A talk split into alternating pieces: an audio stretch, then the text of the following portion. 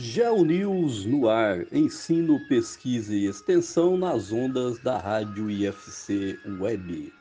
Geografia, uma ciência de síntese, interpreta a complexa realidade do espaço geográfico. Voltamos, isso mesmo, é a primeira edição do ano 2021.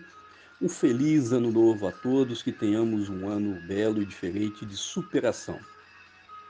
Então, a partir de hoje, GeoNews Enem comentários de arte, sociologia e língua portuguesa. Hoje, dia 29 de 1 de 2021, a nossa 36ª edição e a primeira do ano. Sejam todos bem-vindos.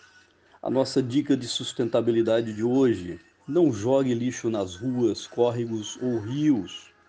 Durante as chuvas, o lixo irá entupir as tubulações e causará transtornos para toda a população, principalmente nesses meses de fortes chuvas de verão é o que nós estamos vendo em todas, em várias cidades do Brasil.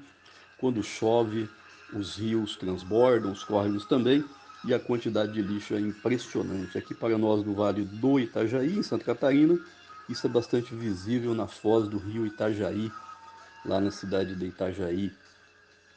As praias ficam próximas à foz, é, nós temos uma quantidade de lixo enorme, sacos plásticos, latinhas, papel, plástico de uma forma geral, canudos e entre outros. Então não jogue lixo nas ruas, acondicione de uma forma correta e encaminhe para coleta seletiva ou para coleta nos dias normais.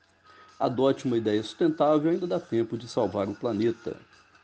Então voltamos à nossa primeira edição do ano, é, mais uma vez falando sobre Enem, os comentários dos nossos professores essa edição e as próximas quatro nós falaremos sobre o Enem, os comentários das várias disciplinas. Hoje nós começamos com arte, sociologia e língua portuguesa. Então vamos começar falando um pouquinho do que foi o Enem 2020, que foi aplicado excepcionalmente no início desse ano. Então o Enem 2020 começou em 17 de janeiro de 2021.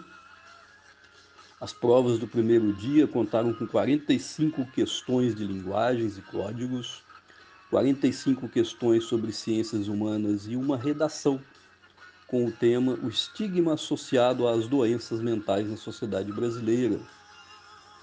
Essa redação ela será comentada pelo professor Rodrigo Schaeffer no nosso próximo News, no dia 5 de 2 de 2021.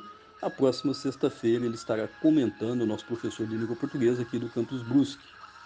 Então esse foi o primeiro dia, 45 questões de linguagens e códigos, 45 questões de ciências humanas e a redação. Já o segundo dia foi realizado no dia 24 de janeiro. Então foram dois domingos. Foram aplicadas as provas com 45 questões de ciências da natureza e 45 questões sobre matemática. O Enem desse ano, depois da reformulação de 2009, teve a maior abstenção da história, foram 5.523.029 inscritos em todo o país para a realização da prova impressa. Desse total, 2.842.332 inscritos não fizeram a prova, ou 51,5%.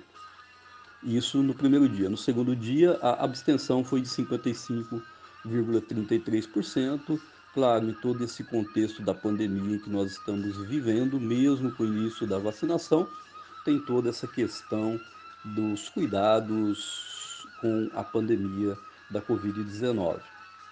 Então, é, a prova foi realizada no contexto de contestação judicial para que o exame fosse adiado. Então, foram, foram várias tentativas de adiar o exame por causa da pandemia da Covid-19. E o exame ele não ocorreu no Amazonas e em mais duas cidades de Rondônia, devido exatamente à pandemia da Covid-19. As notas do Enem 2020 são a principal forma de ingresso em instituições públicas de ensino superior, pelo sistema de seleção unificada SISU. Tal importância fez com que o exame tivesse maior adesão nos últimos anos, mas nem isso impediu que a abstenção desta edição fosse recorde nesse contexto da pandemia da Covid-19. Outros 96.086 candidatos se inscreveram para o Enem Digital, modalidade com provas que foram aplicadas já no dia 21 de janeiro e no próximo dia 7 de fevereiro. Apesar de serem provas digitais, o exame é, está sendo realizado presencialmente em laboratórios de informática e instituições de ensino parceiras do INEP. Do dia 25 a 29 de janeiro, então, portanto, hoje encerra-se o prazo, o INEP está recebendo pedidos de reaplicação do Enem 2020 para quem se sentiu prejudicado ou foi impedido de fazer o exame por problemas logísticos, falta de energia, desastres naturais, etc. Por exemplo, aqui na capital do estado, aqui em Florianópolis, bem no dia do exame choveu muito, as ruas ficaram alagadas e muitos é, alunos, estudantes, o público em geral não conseguiu fazer a prova exatamente por essa dificuldade de chegar aos locais do exame. Então, é, quem se sentiu prejudicado pode pedir a reaplicação nos dias que será realizada aí ah, nos dias 23 e 24 de fevereiro.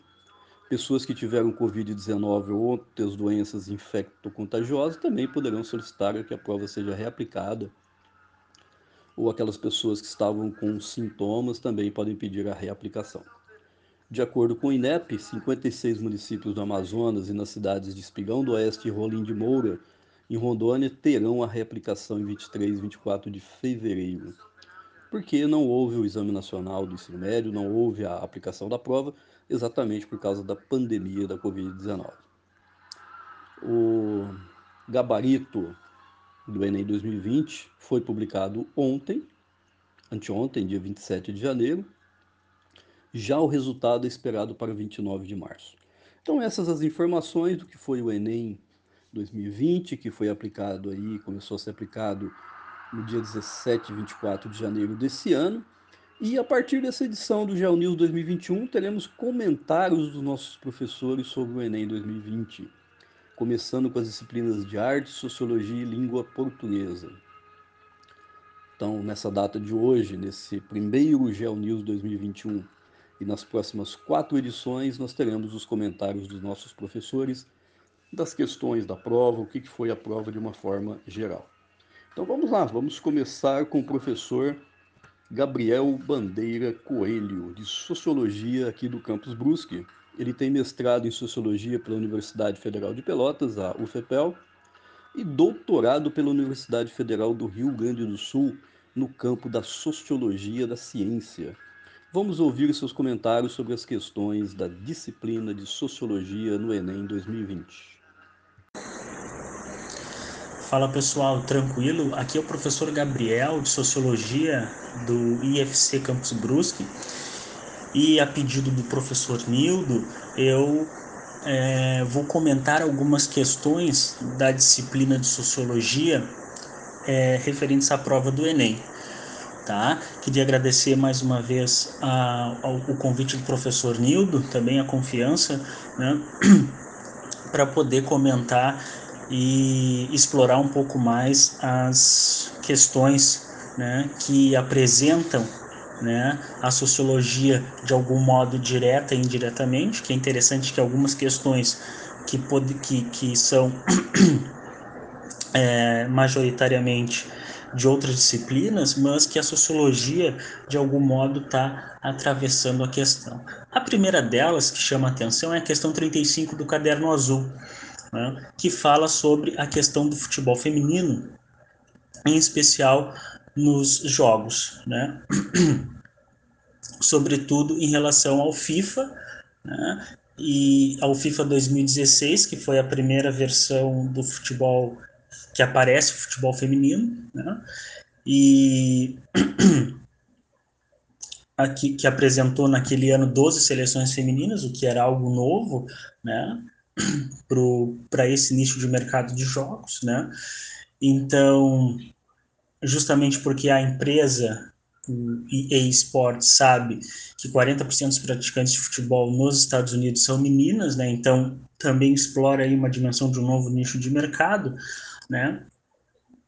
Então, a pergunta termina é, concluindo que ter o futebol feminino no FIFA 16 é um grande passo para a sua popularização na luta pela igualdade de gênero num contexto machista, sexista, misógino e homofóbico. Bom, está ressaltando de fato, afirmando que a sociedade né, atual a qual, na qual nós vivemos possui né, toda essa estrutura social que estigmatiza né, não só é, a mulher, mas também né, uma sociedade preconceituosa que estigmatiza é, a sexualidade quando ela foge né, daquela heteronormatividade consensual formada por essa sociedade sexista, machista, misógina e homofóbica, né?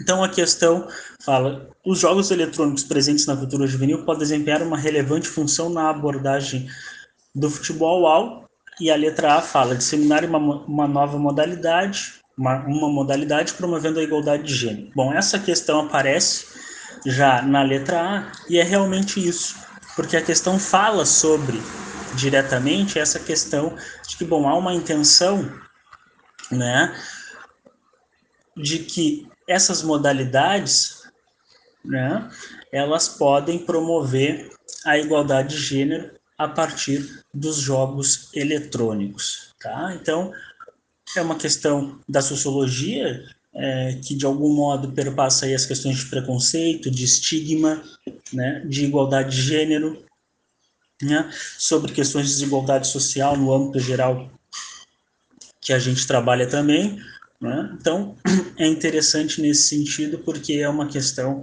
que aborda aí essas questões de uma sociedade, sociedade patriarcal, machista, né?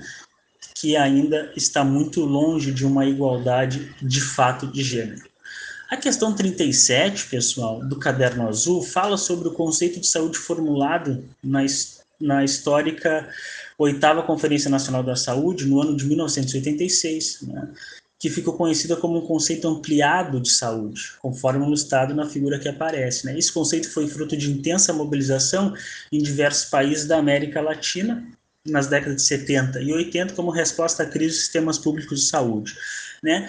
Essa Conferência Nacional de Saúde marca, de algum modo, aquilo que a gente vai ter como um sistema único, né, o sistema único e universal de saúde, que é o SUS, né, que aparece é, consolidado na Constituição de 88. Né. A questão ali apresenta aquela figura sobre as condições socioeconômicas, culturais e ambientais gerais né, da, da população, sobretudo em relação à educação, condições de vida e trabalho, saneamento básico, né, habitação. Né. Então, com base no conceito apresentado no texto, a saúde é consequência direta do quê? Né? O que, que o que, que a nossa saúde, enquanto indivíduos, enquanto seres coletivos, está relacionada? Né? Ela está relacionada à adoção de um estilo de vida ativa por parte dos indivíduos? Também, mas não só isso. Né? Disponibilidade de emprego no mercado de trabalho? Né? Também, mas não só isso.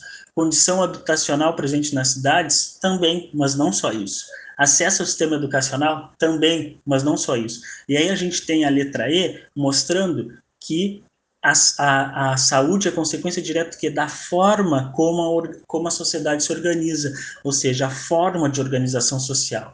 Então, a saúde do indivíduo, a nossa saúde, a, a nossa a, saúde coletiva, ela depende de uma série de fatores. Né? Acesso, a, acesso à saúde pública de qualidade, acesso à infraestrutura em relação ao saneamento básico, acesso ao emprego, acesso à moradia, né? acesso é, a uma, a uma infraestrutura que possibilite uma, uma mobilidade urbana que não sacrifique né, o indivíduo, como acontece nas grandes metrópoles. Né? Então, todo o conjunto que organiza a sociedade, nos âmbitos de educação, é, moradia, é, trabalho, empregabilidade, renda, né? tudo isso tem a ver, obviamente, com a saúde direta dos indivíduos. Né?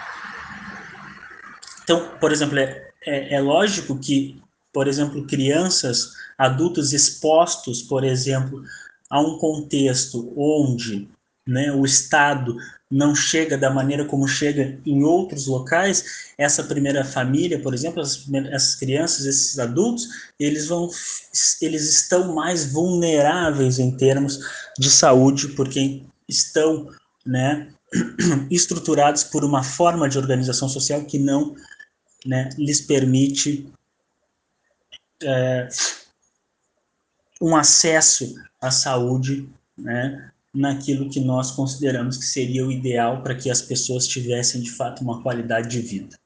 Né?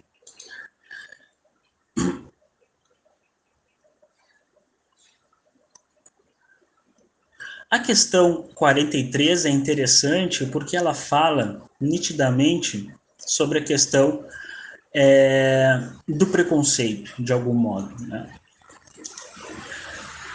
É, fala sobre o fato de que, bom, quando quando quis agilizar o processo de seleção de novos alunos, a tradicional Faculdade Britânica de Medicina St. George usou um software para definir quem seria entrevistado. Ao reproduzir a forma como os funcionários faziam essa escolha, o programa eliminou de cara 60 de 2 mil candidatos, só por causa do sexo ou da origem racial, numa dedução baseada em sobrenome e local de nascimento. Um estudo sobre o caso foi publicado em 1988, mas 25 depois, outra pesquisa apontou que esse, esse tipo de discriminação segue firme. O exemplo recente envolve o buscador do Google. A digitar nomes comuns entre negros nos Estados Unidos, a chance de os anúncios automáticos oferecer, oferecerem checagem de antecedentes criminais pode aumentar 25% e pode piorar com a pergunta detido logo após a palavra procurada. Então, o texto permite o, o desnudamento da sociedade ao relacionar as tecnologias de informação e comunicação ao preconceito. Né? Está, está escancarado ali, né, nesse texto da pergunta, né, o preconceito racial, né, do estigma da pessoa negra né, na sociedade, sobretudo aqui em especial nos Estados Unidos, que a gente sabe que historicamente tem um contexto de apartheid racial, né, o racismo para além do racismo estrutural que nós vivemos, né, nos Estados Unidos esse racismo ele também foi institucionalizado ali nas décadas de 50, 60 com o apartheid. Né. Então isso ainda muito recente em termos de história fez com que a sociedade, né, ainda faz com que a sociedade reflita e reproduza esses preconceitos até mesmo em relação às tecnologias de informação.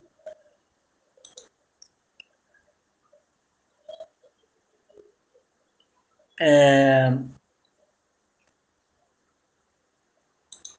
Outra questão importante que chama atenção é a questão 48 também, que fala sobre uma acentuada feminização no mundo do trabalho, tá? Ou seja, as mulheres estão cada vez mais presentes no mercado de trabalho. Se a participação masculina pouco cresceu no período pós-70, a intensificação da inserção das mulheres foi o traço marcante. Entretanto, essa presença feminina se dá mais no espaço dos empregos precários, onde a exploração em grande medida se encontra mais acentuada. Então, a transformação descrita no texto tem sido insuficiente para o estabelecimento de uma condição de igualdade de oportunidade, ou seja, não basta é, inserir a mulher no mercado de trabalho para que a gente tenha igualdade de gênero, né? Justamente porque o texto está mostrando que mesmo assim ainda tem condições mais precárias de trabalho, né? Em média geral as mulheres ganham menos, tá? Então, é... qual seria a opção é, em, que melhor responderia essa questão. Né? A transformação descrita no texto, então, tem sido eficiente para o estabelecimento de uma condição de uma igualdade de oportunidade em virtude da estagnação de direitos adquiridos e do anacronismo da legislação vigente? Não, até porque a, a, a, legislação ela vem avançando de algum modo, né? pode ser que lentamente, mas ainda avança. A letra B fala numa manutenção do status quo gerencial e dos padrões de socialização familiar, que de certa forma essa é a questão correta, porque esse status quo de, de gerencial, ele é produto dessa sociedade machista e misógina que nós vivemos hoje, né? E, e, obviamente também que isso vai influenciar nos padrões de socialização familiar, né? Do papel da mulher e do papel do homem na sociedade. E isso vai refletir, né? No papel da mulher no mercado de trabalho e do papel do homem no mercado de trabalho. Então a letra B é a que mais é, responde aí a questão número 48 do caderno azul. Tá? A questão 61 fala sobre a divisão internacional do trabalho, né, colocando que ela significa que alguns países se especializam em ganhar e outros em perder. Né? Nossa comarca no mundo, que hoje chamamos América Latina, foi precoce, especializou-se em perder desde os remotos tempos em que os europeus do Renascimento se aventuraram pelos mares e lhe cravaram os dentes na garganta. Passaram-se os séculos e a América Latina aprimorou suas funções. É um texto, texto de uma passagem clássica né, das veias abertas da América Latina do Uruguai Eduardo Galeano. É uma questão interessante porque é, para o pessoal do terceiro ano que foi meu aluno, nós trabalhamos a questão do desenvolvimento nos países subdesenvolvidos a partir do, do conceito de sistema mundo do Wallenstein. Né? E ali nós vimos né, a relação entre países centrais, semiperiféricos e periféricos.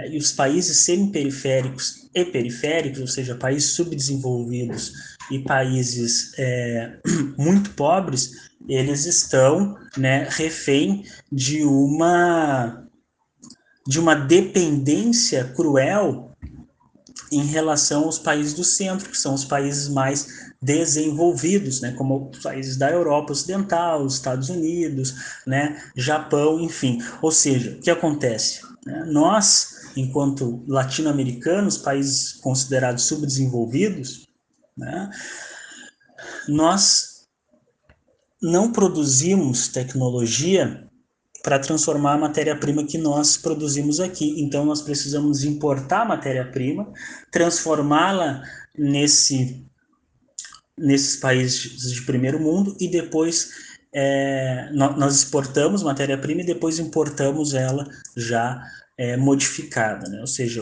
pagamos um preço alto né? e muitos e esses países de primeiro mundo acabam enriquecendo né, as custas das nossas matérias-primas e, ao, e ao fato de que nós e, e, também aos custos pelo fato de, de nós não possuirmos é,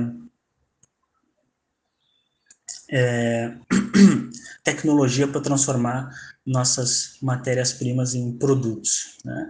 Então, é, a opção C é a que mais se identifica com a resposta, porque ela diz que é uma que, que escritos na década de 70, o texto considera a participação da América Latina na divisão internacional, internacional do trabalho marcado como uma apropriação imperialista dos recursos territoriais, né? Então, as empresas internacionais, países envolvidos, elas vêm, exploram nossas matérias-primas, transformam elas em produtos através da sua alta tecnologia e depois nós exportamos e compramos aquilo que de algum modo era nosso e por isso que se fala numa dominação imperialista, né? um império de grandes empresas, impérios de países que estão no centro né, dessa relação de mercado no capitalismo contemporâneo.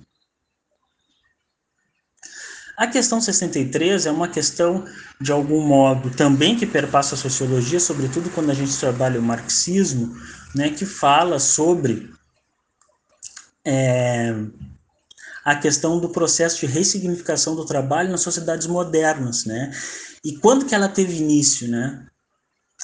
Ela teve início a partir de uma nova mentalidade, né? Ou seja, essa dimensão do trabalho moderno, contemporâneo da sociedade capitalista, ela teve uma nova ressignificação a partir do surgimento de uma nova mentalidade. Mas que mentalidade é essa que, que transformou, né, o trabalho de uma forma ressignificada. E a gente vê, sobretudo, não só no marxismo, mas principalmente na ética protestante do espírito do capitalismo com Weber, que a ressignificação do sentido de trabalho ele é marcado pela reforma protestante, né? sobretudo é, luterana e calvinista, que expressa a importância das atividades laborais no mundo secularizado, né? O, o, o trabalho é central, né? É uma dimensão, o trabalho para o lucro, né? Ele é uma, um, ele é central, né? para o desenvolvimento humano, para o desenvolvimento da sociedade, então ele era visto como algo positivo, né? O que não era algo, o que não era positivo para os protestantes, para os para calvinistas e luteranos, enfim, era o trabalho para acumular de uma maneira egoísta, né? mas o trabalho para acumular e investir mais em produção, enfim, era visto como algo positivo. Então, por isso que a reforma protestante marca esse período aí é, da ressignificação do trabalho. Né?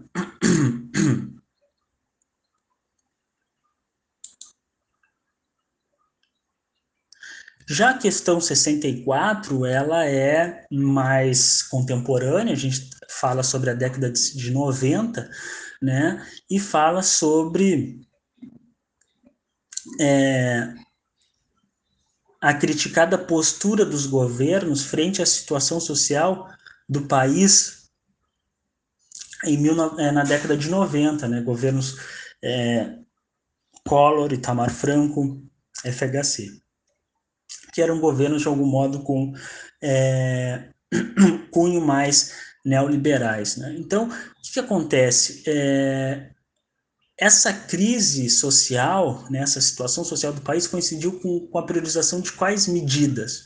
Né? E a gente tem ali que é, na letra E que a reforma das políticas macroeconômicas e dos mecanismos de controle inflacionário. Então essa foi a política adotada por esses governos para que, sobretudo no governo FHC, para que pudesse né, estancar né, aquela crise que já vinha já desde a, da, do, do processo de abertura. Né, nós tivemos toda a crise cambial que só foi é, só foi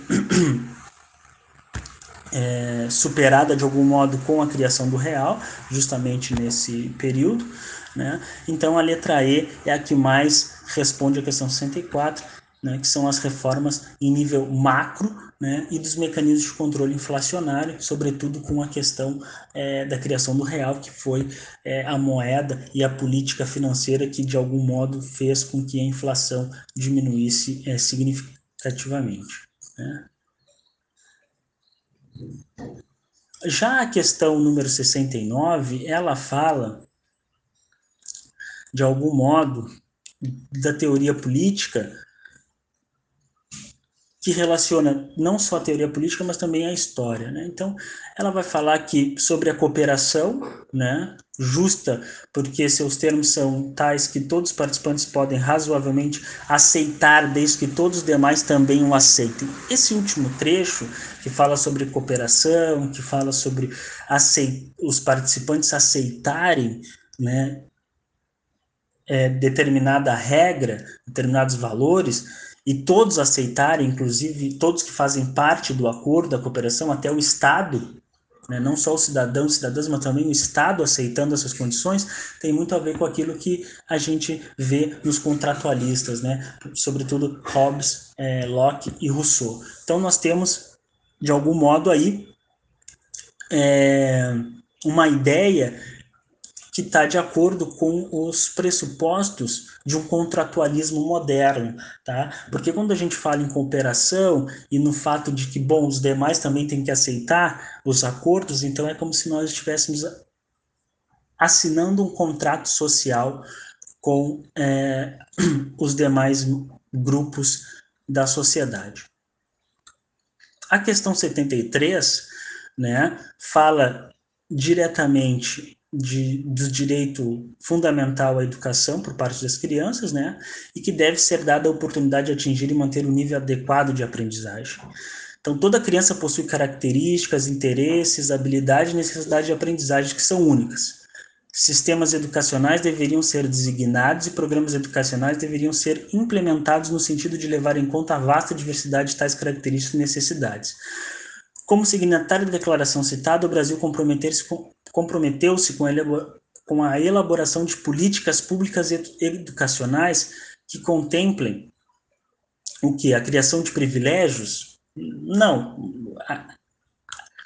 Por exemplo, a declaração, por exemplo, é, contida em relação à educação na Constituição de 88 e depois na LDB, na Lei de Diretrizes e Bases, ela fala da educação em relação à criança, não está relacionado, obviamente, à criação de privilégios, está tá relacionado à universalização, né, educação pública e de qualidade, né, levando em consideração a diversidade do Brasil e a pluralidade desses sujeitos. Né? Então, não é criação de privilégios, não é contenção de gastos, e a letra C, de algum modo, ela é a que mais combina com essa declaração apresentada no texto, que é a pluralidade dos sujeitos, né? contemplar a pluralidade dos sujeitos. Então, teoricamente, a educação brasileira tem esse intuito né, estruturante de respeitar né, e contemplar a pluralidade dos sujeitos. Para terminar, pessoal, a questão 78 está diretamente ligada à sociologia do trabalho e também um pouco à história, à geografia, enfim, que fala sobre o toyotismo. Né? E, e é uma questão bem direta, porque ela quer saber uma das principais características do toyotismo. Então, vai dizer o seguinte: o toyotismo, a partir dos anos 70, teve grande impacto no mundo ocidental quando se mostrou para os países avançados como uma opção possível para a superação de uma crise de acumulação, né? uma crise que vem já é, a reboque né? do, Toyota, do, desculpa, do Taylorismo e também da crise do Fordismo tá? E também depois de uma crise do estado de bem-estar social, né? Então o toyotismo, né? Ele tem uma característica organizacional muito central que foi requerida no contexto de crise. E qual foi essa? Porque acontece, tanto no, te, no Taylorismo como no Fordismo, tu tinha produção em massa. Tu produzia, produzia, produzia, fazia estoque né, para poder vender, né? Então era produção em massa e consumo em massa. Então, como tu teve uma crise e obviamente com crise as pessoas tendem a consumir menos, o que que o toyotismo apresenta de novo? Ao contrário da produção em massa, ele vai adequar a produção à demanda, né? Que é o, a, o famoso slogan do toyotismo, que é o just in time, né? Produzir apenas em relação à demanda, a, a, é, produzir apenas aquilo que o mercado consumidor está demandando, né? Então, é, não se faz mais estoque nem se produz em massa, tu produz de acordo com aquilo que a demanda é, necessita. Então, a letra C é a correta justamente porque essa é a principal característica do toyotismo, né? adequar a produção à própria demanda, né? Então, é, queria destacar é, mais uma vez que essa prova foi uma prova interessante do ponto de vista ciências humanas, do ponto de vista sociologia. Muitas coisas eu consegui trabalhar com os alunos do terceiro ano. Óbvio que a gente não consegue trabalhar tudo, porque a gente também acaba muitas vezes surpreendendo com o que pode vir e o que não pode vir. É, então é isso, pessoal. Queria agradecer mais uma vez de novo à Rádio UFC pelo convite, agradecer ao professor e colega Nildo, né, e dizer que estou sempre disposto aí sempre que a rádio me fizer algum convite. Então, pessoal, boa sorte para vocês aí, depois na, com as notas e que vocês consigam atingir os objetivos de vocês. Espero que a sociologia de algum modo tenha ajudado vocês, né? Mas não só nas questões do Enem, mas também nas questões da própria vida né? a partir de agora. Um grande abraço né? e até mais.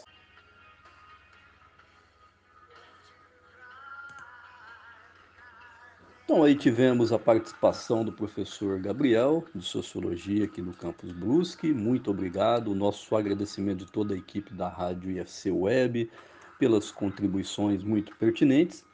Passamos a ouvir agora a professora Camila Maria Rocha, de Língua Portuguesa, aqui do Campus Brusque também.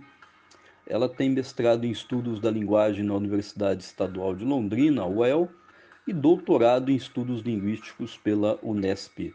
Vamos ouvir então as contribuições da professora Camila Maria Rocha de Língua Portuguesa do Campus Brusque.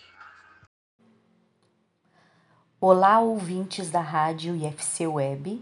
Eu sou a Camila Correa Rocha, professora de Língua Portuguesa e de Língua Espanhola do IFC de Brusque, e estou aqui para comentar a prova de Linguagens, Códigos e suas Tecnologias realizada no dia 17 de janeiro de 2021 eu falarei de um modo geral sobre as questões de língua portuguesa e literatura. Primeiramente, gostaria de destacar que o que se esperava nessa prova é que o aluno demonstrasse a capacidade de analisar, interpretar e aplicar os recursos expressivos das linguagens, relacionando-os com os contextos apresentados em cada questão. Os eixos temáticos que nortearam a, a elaboração dessa prova foram os seguintes. Então, nós tínhamos questões de leitura e interpretação de texto, é, e essas questões envolviam as noções de gênero textual, estrutura textual, texto e discurso e relações intertextuais. Também tínhamos questões relacionadas à literatura, outras às normas gramaticais é, e a variação linguística. Questões de semântica também estavam presentes na prova, sobre funções da linguagem e sobre figuras de linguagem. Em linhas gerais, foram avaliadas algumas competências que podem ser resumidas nas seguintes perguntas.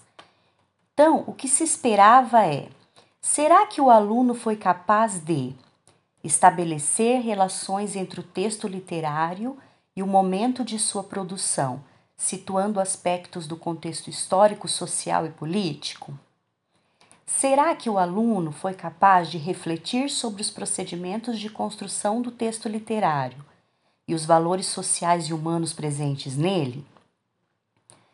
O aluno foi capaz também de compreender e usar os sistemas simbólicos das diferentes linguagens em situações específicas de interlocução? Foi capaz de confrontar opiniões e pontos de vista sobre as diferentes linguagens e suas manifestações específicas? Foi capaz de compreender e usar a língua portuguesa como língua materna, geradora de significação e integradora da organização do mundo e da própria identidade? Então, além desses critérios que, que perpassaram todas as questões da prova, é, é importante destacar também que a prova manteve o padrão dos últimos anos, ou seja, continuou sendo uma prova extensa, com muitos textos e de variados gêneros textuais. A prova não foi exclusivamente de interpretação de texto, como comumente a gente escuta, né? Ao contrário, ela trouxe também questões para as quais o aluno deveria mobilizar os conceitos adquiridos durante seus estudos no ensino médio ao longo do ensino médio. Como nos anos anteriores, nós pudemos observar que, de um modo geral, entre as cinco alternativas dadas para cada questão, havia duas afirmações que eram corretas. E é por conta disso que nós escutamos muitos alunos dizerem: Ah, eu fiquei em dúvida entre duas respostas. Porém, apesar de haver essas duas respostas corretas, né, apenas uma dizia respeito ao que era pedido no enunciado. Então, o aluno deveria atentar-se ao que estava sendo pedido no enunciado para identificar a resposta correta. Considerando que o objetivo da prova foi verificar a capacidade do aluno de ler com competência textos de tipologias diversas, e aí apareceram textos jornalísticos na prova, campanhas publicitárias, textos literários em poesia e em prosa, apareceram letras de música, além de outros tipos textuais. É, todos esses gêneros textuais eles trouxeram assuntos de engajamento social, como por exemplo uma questão em que valorizava-se a figura feminina. Tá? Ou seja, em todos esses textos houve a exploração da função social. Observamos também a ênfase dada à linguagem popular ou coloquial uma vez que havia uma questão sobre o filme Que Horas Ela Volta, e, e nesta questão ressaltava-se a norma coloquial ou a variedade não padrão, presente no título. E também havia uma questão que abordava as expressões idiomáticas e apresentava-as como expressões populares presentes na linguagem cotidiana. Por fim, importa destacar que alguns conteúdos estavam explícitos nos enunciados como, por exemplo, as questões que traziam é, como conteúdo as funções da linguagem. Nos próprios enunciados já se pedia que o aluno identificasse a função da linguagem presente no texto. Entretanto, em outras questões, o aluno precisava mapear e identificar o conteúdo que estava por trás da questão. Por quê? Porque ele não foi proposto de forma explícita. Tudo bem, pessoal? Um abraço a todos e até mais.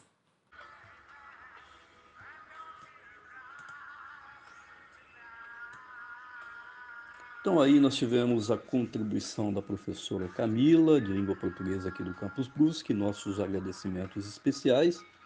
Passamos a ouvir agora o professor Daniel Zanella dos Santos, de artes aqui do Campus Brusque. Ele tem mestrado em música pela UDESC, subárea de musicologia, e doutorado na Universidade Federal do Paraná, na subárea de musicologia também. Então vamos ouvir as contribuições do professor Daniel para o nosso GeoNews especial, o primeiro de 2021. Olá, ouvintes da Rádio IFC Web e do programa GeoNews. Aqui quem fala é o professor Daniel Zanella dos Santos. Eu sou professor de artes do Instituto Federal Catarinense Campus Brusque e a minha área de formação é a área da música. Queria agradecer ao professor Nildo pelo convite para estar aqui hoje falando para vocês um pouquinho sobre as questões do Enem que abordam o conteúdo de artes. A primeira coisa que eu queria esclarecer é que as, as perguntas que envolvem o conteúdo de artes, elas estão contidas no, no conjunto de questões concernentes à área de linguagens, junto com português e com educação física, certo? Todo, todo ano, na prova do Enem, caem algumas questões envolvendo a disciplina de artes, em, em média de três a seis questões hum, é, concernentes à disciplina. E a gente não pode confundir as questões de poesia, que apesar de poesia ser uma forma de arte, na, no ensino médio, quem trabalha poesia é mais a disciplina de português. Então, eu não vou comentar aqui hoje as questões que envolvem esse conteúdo de poesia, tá? Então, eu vou comentar é, para vocês aqui hoje diversas questões, a gente vai ler elas e pensar em como respondê-las. E geralmente a chave para conseguir interpretar uma questão de, de artes e respondê-la corretamente, é, o que eu gosto de fazer é usar as, as próprias alternativas A, B, C, D e E, usar elas como chave de interpretação do texto proposto. Porque o formato de questão do Enem de Artes, ele é sempre assim: tem um texto para ser lido, para ser ou uma obra de arte para ser observada e as questões são inferências sobre um, sobre esse texto, certo? Uh, e a primeira questão que eu queria comentar com vocês é a questão número 8 da prova azul. Eu estou usando aqui como, como, como base o caderno azul, certo, gente? Então, no caderno azul, essa é a questão número 8. Ela é uma questão que, na verdade, é, um, é de poesia. Só que ela não está analisando a poesia em si, ela está analisando uh, a prática promovida por um grupo, e essa prática envolve o corpo, envolve tradução semiótica, então eu achei que caberia aqui a gente comentar. Então a questão, ela inicia com a proposição de um texto para ser lido, e o texto é esse. Slam do Corpo é um encontro pensado para surdos e ouvintes, existente desde 2014, em São Paulo. Uma iniciativa pioneira do grupo Corpo Sinalizante, criado em 2008. Antes de seguirmos, vale a explicação. O termo slam vem do inglês e significa, numa nova acepção para o verbo geralmente utilizado para dizer bater com força, a poesia falada nos ritmos das palavras e da cidade. Nos saraus, o primeiro objetivo foi o de botar os poemas em libras na roda, colocar os surdos para circular e entender esse encontro entre poesia e a língua de sinais, compreender o encontro dessas duas línguas. Poemas de autoria própria, 3 minutos, um microfone. Sem figurino, nem adereços, nem acompanhamento musical. O que vale é modular a voz e o corpo, um trabalho artesanal de tornar a palavra visível, numa arena cujo objetivo maior é o de emocionar a plateia, tirar o público da passividade, seja pelo humor, horror, caos, doçura e outras tantas sensações. Aí embaixo tem a citação de onde o texto foi retirado, e aí a, a pergunta. Né? Na prática artística mencionada no texto, o corpo assume um papel de destaque ao articular diferentes linguagens, com o intuito de e aí as, as alternativas. A letra A diz: imprimir ritmo e visibilidade à expressão poética. A letra B: redefinir o espaço de circulação da poesia urbana. Letra C: estimular produções autorais de usuários de Libras. Letra D: traduzir expressões verbais para a língua de sinais. E a letra E, proporcionar performances estéticas de pessoas surdas.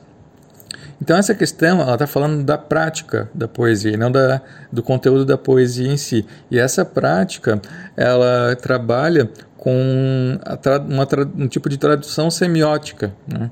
A gente está traduzindo os artistas ali eles estão traduzindo uma poesia que é declamada geralmente em língua portuguesa para libras, que é a linguagem de sinais utilizada pelos surdos. Então é uma tradução.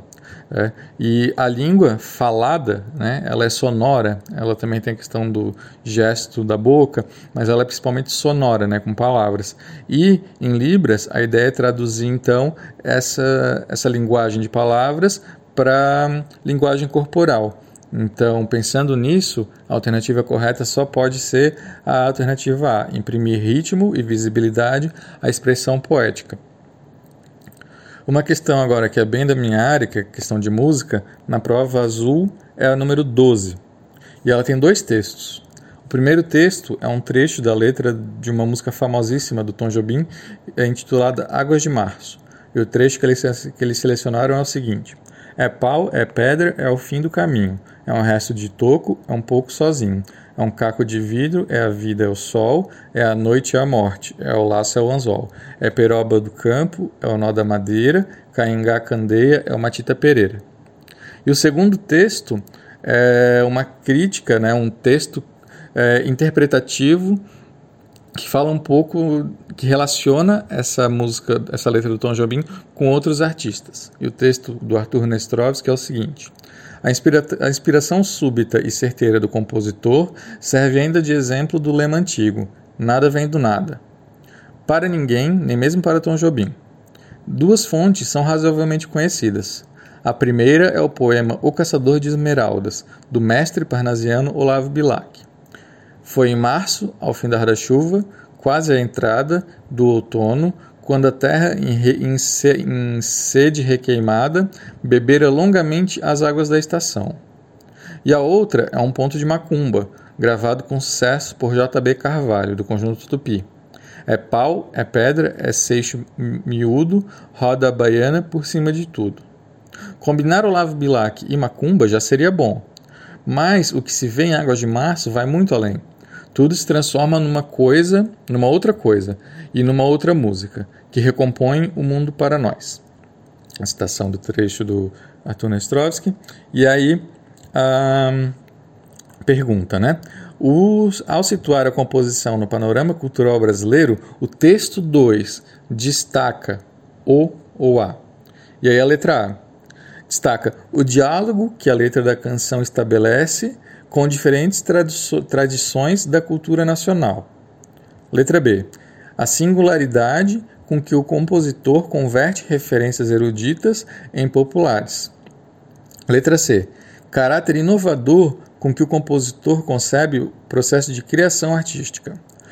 Letra D. Relativização que a letra da canção promove na concepção tradicional de originalidade. E letra E, o resgate que a letra da canção promove de obras pouco conhecidas pelo público do país. Então, o texto do Nestrovsky ele está falando justamente dessa, das dois, dos dois tipos de referência que o Tom Jobim usou para compor a letra da música Águas de Março. Ele usou o Olavo Bilac, que é um poeta parnasiano da cultura erudita, tradicional, e um trecho de música da macumba, né, que é uma cultura popular, que é uma cultura periférica. Né? São dois, do, duas tradições bem diferentes da cultura nacional. Né? Então, considerando essa, essa interpretação do texto, a única alternativa possível é a letra A. O diálogo que a letra estabelece entre é o diálogo que a letra da canção estabelece com diferentes tradições da cultura nacional. Então, essas diferentes tradições são a cultura erudita representada pelo Olavo Bilac e a cultura uh, popular representada pela um, música de macumba, certo? Uma outra questão bem interessante desse, desse, dessa prova é a de artes visuais, que na prova azul é o número 14. Então, e é um formato bem tradicional com que eles é, expõem questões de artes, principalmente artes visuais, que é o caso dessa questão aqui. Então eles expõem a imagem da obra, a imagem, a obra é Mother and Child, bezerro dividido em duas partes, do do Hirst, que é um artista inglês. Né? Aqui embaixo da, da foto eles colocam a referência e o material. Então, vidro, aço pintado, silicone, acrílico, monofilamento, aço inoxidável, bezerro e solução de formaldeído. E aí o segundo texto é uma pequena um pequeno, uma pequena contextualização do grupo ao qual o artista, no qual o artista está inserido. E o texto diz assim: o grupo Jovens Artistas Britânicos, YAB, que surgiu no final da década de 1980, possui obras diversificadas que incluem fotografias, instalações, pinturas e carcaças desmembradas. O trabalho desses artistas chamou atenção no final do período da recessão, por utilizar materiais incomuns como esterco de elefante, sangue e legumes, o que expressava os detritos da vida e uma atmosfera de niilismo, temperada por um humor mordaz. Embaixo a citação do, da fonte. E aí a pergunta: a provocação desse grupo gera um debate em torno da obra de arte, pelo ou pela, né? E aí a letra A recusa a crenças, convicções, valores morais, estéticos e políticos na história moderna. Então, essa é a letra A. E agora a gente vai fazer um pouquinho diferente. A gente vai analisar cada uma das questões na sequência. Porque vocês devem, ao fazer a prova, pensar qual é a maneira mais ágil de vocês responderem essa questão, né? Se é ir eliminando cada uma das questões, isso vocês só vão descobrir praticando. Então, uh, vocês, vocês podem analisar a alternativa e já tentar fazer a leitura da obra a partir dessa alternativa, certo? Ou então vocês leem todas elas. É, veem as mais absurdas e retiram e voltam nas que vocês acham que pode ser é, correta. Né? Então vamos tentar fazer uma por uma nessa questão. A letra A recusa a crenças, convicções, valores morais, estéticos e políticos na história moderna. Né? Assim, a, a obra não está trabalhando história moderna, né? É, de nenhuma maneira, assim, a gente não consegue achar isso é, nem no texto 1, na própria obra não dá para ler dessa maneira, nem no texto 2, não tem nenhuma referência a isso. Então, é uma questão que a gente já pode anular, não é essa alternativa. A letra B. Relembrando a pergunta, né? A provocação desse grupo gera um debate em torno da obra de arte pelo ou pela. Então, pelo frutífero arsenal de materiais e formas que se relacionam com os objetos construídos. Então, aqui a gente tem um objeto construído, que é a obra de arte, e na, no, no segundo texto, inclusive né, no primeiro texto, ele elenca uma série de materiais utilizados nessa obra de arte. Já tem, a gente já pode ver bastante material, é diferente de um quadro, por exemplo, que às vezes é só óleo sobre tela, então é só a tinta e a tela. Né? Nessa obra aqui a gente tem vidro, aço tal, e alguns materiais até muito pouco utilizados pelas obras tradicionais de arte, como um bezerro de verdade, né? e solução de formaldeído, que é para preservar né, o, a carcaça do bezerro. Então, assim, Faz sentido o frutífero arsenal de materiais e formas que se, se relacionam com os objetos construídos. E essa é a alternativa correta, certo? Uh, a letra C diz: economia, de problemas finance... economia e problemas financeiros gerados pela recessão que tiveram grande impacto no mercado. Uh, a obra não está falando disso também, né? Nenhum dos dois textos fazem uma referência a essa questão econômica. Então também não é, não é uma alternativa que faça sentido com esse texto. A letra D, a influência desse grupo junto aos estilos pós-modernos que surgiram nos anos 1990. Também não, a obra não fala disso, né, da influência que esse grupo exerceu, está falando mais da questão material mesmo. Os dois textos enfatizam o, a questão material. E a letra E, interesse em produtos indesejáveis que revelam uma consciência sustentável no mercado. também não tem nenhuma referência a essa questão, né? de sustentabilidade ou nem mercado e nem dos produtos indesejáveis, correto? Muito bem. A questão 21, na prova azul, ela mostra a letra de uma música do Lenine, que é um compositor do Recife, uh, que chama Leão do Norte, a música. E a letra diz assim: Sou o coração do folclore nordestino. Eu sou Mateus e Bastião do Boi Sou o boneco de mestre Vitalino, dançando uma ciranda em Itamaracá. Eu sou um verso de Carlos Pena Filho, num num frevo de Capiba. Ao som da orquestra armorial, sou Capibaribe. Num livro de João Cabral, sou Mamulengo de São Bento do Una. Vindo no baque, solto de Maracatu. Eu sou um alto de Ariano Suassuna, no meio da feira de Caruaru. Sou Caneca do Pastoril do Faceta, levando a flor da lira para Nova Jerusalém. Sou Luiz Gonzaga, eu sou do Mangue também. Eu sou mameluco, sou da casa, sou de Casa Forte, sou de Pernambuco, sou de Leão do Norte. E aí a pergunta: o fragmento faz parte da canção brasileira contemporânea e celebra a cultura popular nordestina. Nele, o artista exalta as diferentes manifestações culturais pela. Então é como ele vai fazer para exaltar essas diferentes manifestações culturais, né? Letra A. É, valorização do teatro, música, artesanato, literatura, dança, personagens históricos e artistas populares, compondo um tecido diversificado e enriquecedor da cultura popular como patrimônio regional e nacional. Uma coisa importante dessa obra, e para mim causou uma certa confusão quando eu comecei a tentar resolver essa questão, é que tem duas alternativas que fazem sentido, certo? Que é essa letra A, ela faz sentido, só que uh, ela não enfatiza a questão do nordestino, tá? E isso é importante. Eh, em toda a música, o Lenine está enfatizando uh, uh, manifestações culturais do Nordeste, tá? O Ariano Suassuna é nordestino, os locais que ele cita, tudo é, é situado no Nordeste, certo?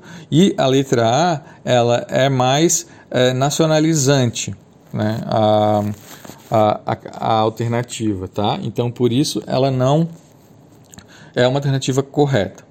E aí é a letra B a correta, né?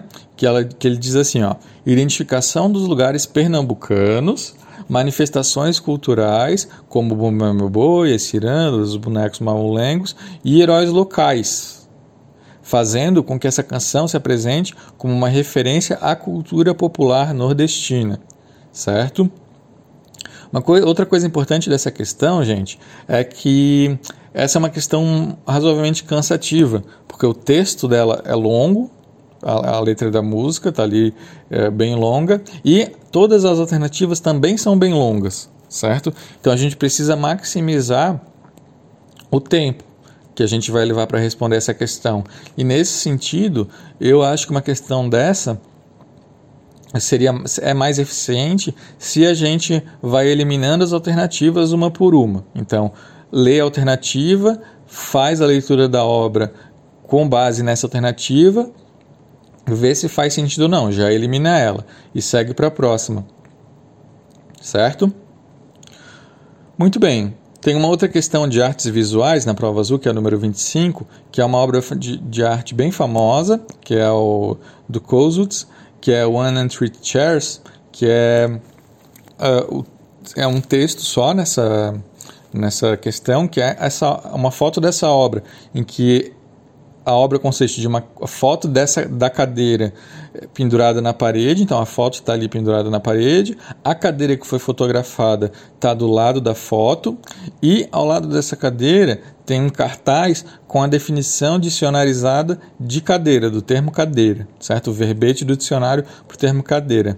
E é uma obra que, tá, que é bem famosa, aparece com frequência em livros é, didáticos de artes, é, e é uma obra bem emblemática do que se chama de arte conceitual. E a arte conceitual vai lidar justamente com essas questões de representação. Tá? E então a alternativa correta dessa questão é a alternativa A, na prova azul. Não é a realidade, mas uma representação dela, certo? Porque a questão diz: a obra de Joseph Kosuth data de 1965 e se constitui por uma fotografia de cadeira, uma cadeira exposta e um quadro com verbete cadeira. Trata-se de um exemplo de arte conceitual, que revela o paradoxo entre verdade e imitação, já que a arte não é a realidade, mas uma representação dela, certo?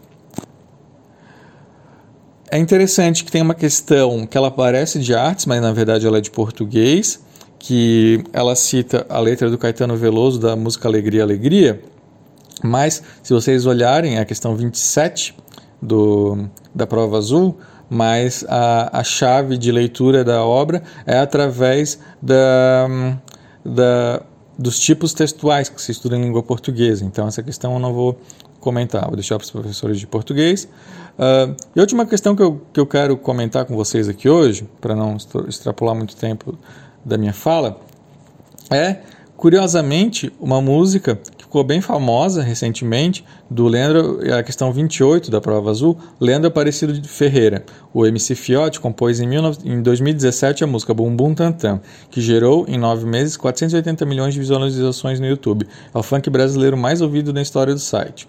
A partir de uma gravação da flauta que achou na internet, MC Fiote fez tudo sozinho. Compôs, cantou, produziu em uma noite só. Comecei a pensar alguns tipos de flauta, coisas antigas, e nisso eu achei a flautinha de Sebastian Bach, conta. A descoberta foi por acaso. Fiote não sabia quem era o músico alemão e não sabe tocar o instrumento. A flauta envolvente da música é um trecho da partita em Lá menor, escrita pelo alemão Johann Sebastian Bach por volta de 1723. E aí a pergunta diz: A incorporação de um trecho da obra para flauta solo de Johann Sebastian Bach na música do MC Fiote demonstra e aí, de todas as alternativas, a que é verdadeira é a alternativa E na prova azul, que diz é, demonstra a interrelação de elementos culturais vindos de realidades distintas na construção de uma nova proposta musical. Então, quais são essas realidades distintas?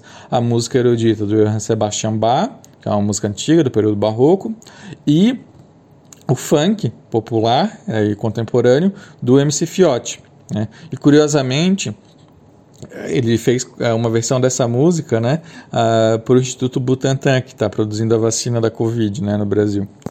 Curiosamente, uh, essa questão com certeza entrou na prova antes dessa de, dessa proposta atual do, do, do, MC Fiotti, que é curioso, né, interessante, como uh, é atual, né, a, a questão. E aí a gente tem mais duas questões que eu não vou comentar, mas a questão número 29 também é uma questão de interpretação de letra de música, né, do trio forrozão. E a questão número 39 também é uma interpretação de letra de música, aí do hino à bandeira, composto pelo Francisco Braga e com letra do Olavo Bilac.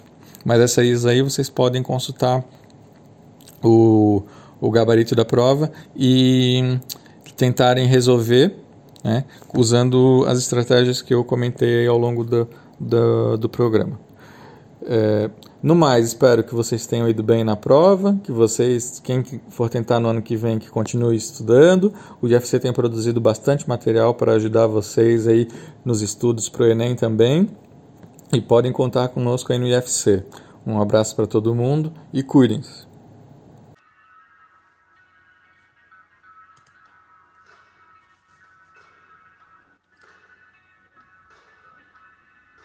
GeoNews no ar, ensino, pesquisa e extensão nas ondas da rádio IFC Web. Essa foi nossa primeira edição do ano 2021. Mais uma vez, o Instituto Federal Catarinense IFC contribuindo com a comunidade, auxiliando os estudantes de todo o Brasil na prova do Enem. Agora com os comentários das várias disciplinas eh, das questões que envolveram o Exame Nacional do Ensino Médio nesse início de 2021. É, também o IFC possibilita o desenvolvimento regional com base na solidariedade e na sustentabilidade. Por isso, nós temos as dicas de sustentabilidade em todas as edições. Nossa próxima edição já está sendo preparada com muito carinho e contará com os comentários das disciplinas de Geografia e História. Então, de Geografia, comigo, eu irei comentar as questões de Geografia no primeiro dia de prova do Exame Nacional do Ensino Médio. Claro que Não conseguirei comentar todas, mas pelo menos umas seis, sete questões eu tentarei é, comentar para que os alunos possam fazer as suas correções as contribuições para quem fez a prova do Enem. E também teremos os comentários sobre a redação com o professor Rodrigo Scheffer, aqui do Campus Brusque, que ele é professor de português, de língua portuguesa. É, durante o ano passado, nas oito edições do Enem, ele contribuiu em duas edições, foram contribuições muito pertinentes que com certeza auxiliaram os alunos na prova do Enem. Então, no próximo dia 5 de 2 de 2021, na próxima sexta-feira, nós teremos a nossa segunda edição do Enem de 2021, os comentários de Geografia, História e Redação. Fiquem atentos às nossas redes sociais, às nossas divulgações. GeoNews no ar, ensino, pesquisa e extensão nas ondas da Rádio IFC Web. Obrigado pela audiência e até breve.